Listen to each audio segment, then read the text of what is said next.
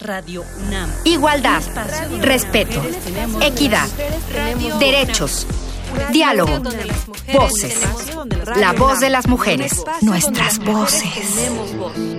Radio UNAM, un espacio donde las mujeres tenemos voz.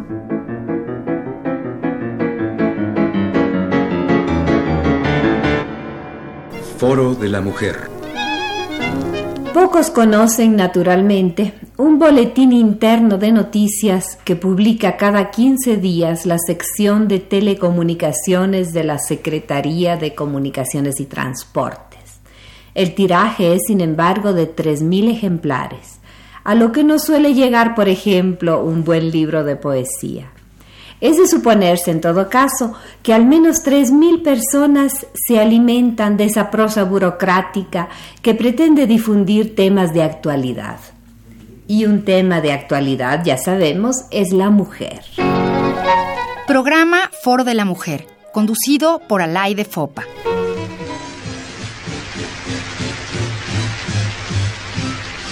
Feminismo, igualdad entre mujeres y hombres, obstáculos para el desarrollo de la mujer, peligros de los movimientos de liberación, discriminación y participación de la mujer eran algunos de los temas que analizaban en Radio UNAM en la década de 1977-1987.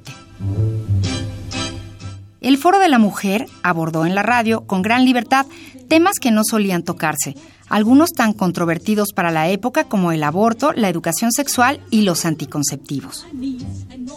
María María y Gerdis forman parte del grupo Madres Libertarias que hace muy poco muy pocas semanas organizó un ciclo de conferencias.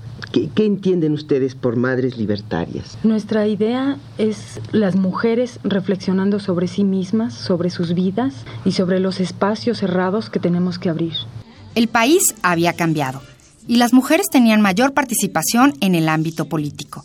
En 1979, Griselda Álvarez Ponce de León fue la primera gobernadora de un estado de la República Mexicana, Colima. En 1980 surge el Programa Nacional de Integración de la Mujer al Desarrollo. Para 1985 se integra la Comisión Nacional de la Mujer. El número de mujeres que accedían a la educación superior aumentaba, aún sin alcanzar las cifras de la población masculina, ya que en 1975 solo el 1.5% de los hombres asistía a la universidad y de las mujeres solo el 0.5%. A finales de la década de 1970 también hubo un cambio en el periodismo femenino. Las mujeres que, salvo excepciones, se habían dedicado a la sección de sociales, pasaron a las páginas de información general, incursionaron en la televisión y ganaron protagonismo en la radio.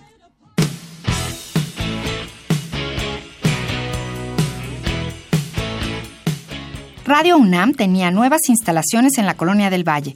Se transmitía música de todo tipo, jazz, blues, rock, entre otros géneros. Estudiantes universitarias colaboraban como actrices, locutoras, conductoras o en la producción de diversos programas. Es el caso de Tres Mujeres de la Literatura Mexicana, producción de 1978, en la que participaron Elena Poniatowska, Susana Alexander y Elena Urrutia, o Mujeres Poetas y Narradoras de Latinoamérica, programa de 1979. Al año siguiente saldría al aire la serie Mujeres Poetas y Narradoras en el Nuevo Mundo se abordaría la mujer como tema de la canción mexicana. En esa época siempre todo era una oportunidad para las mujeres. Ahí conocí a muchas mujeres muy combativas como Ellen, Tita Lizalde, Aurora Molina, Ofelia Gilmay, Alaí de Fopa, Elena Urrutia, Margarita García Flores, que y todas estas personas que hicieron la revista de FEMGA, Nancy Cárdenas que fue de las primeras que este, abanderaron la, liberación de, los gays y que se declaró abiertamente lesbiana en un programa de la televisión. O sea que mujeres muy combativas y muy abiertas, toda una generación que abrió brecha para el feminismo. Flor Alfonso, exproductora de Radio UNAM. Los radioteatros continuaban es el caso de Frankenstein de Mary Shelley, El gato negro o Tropa vieja de Francisco L. Urquizo, dirigido por Ricardo Lezama. Además de los radiodramas, se producían nuevas series, como el siglo de las mujeres. Los avances políticos de las mujeres, las demandas sociales, así como la necesidad de reflexionar sobre lo que necesitaban y cómo se veían a sí mismas las mujeres, dieron pie a la serie La condición femenina.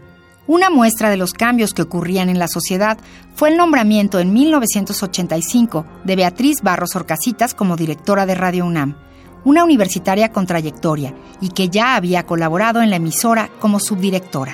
Que en los años 80, que fue cuando yo ocupé el puesto de directora de Radio UNAM, pues no llegaban a 20% las mujeres que tenían puestos ejecutivos en relación con los hombres.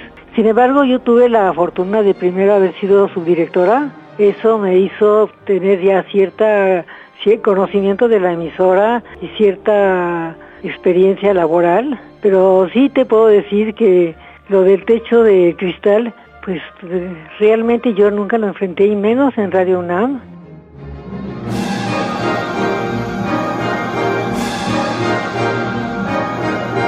Radio UNAM llegó en este periodo a su 50 aniversario.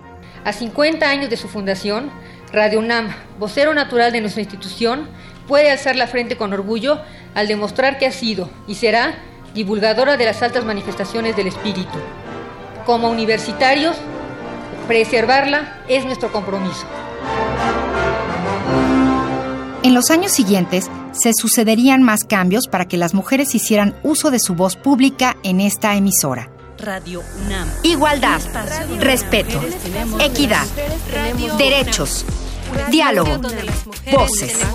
La voz de las mujeres, nuestras voces. Radio UNAM, un espacio donde las mujeres tenemos voz.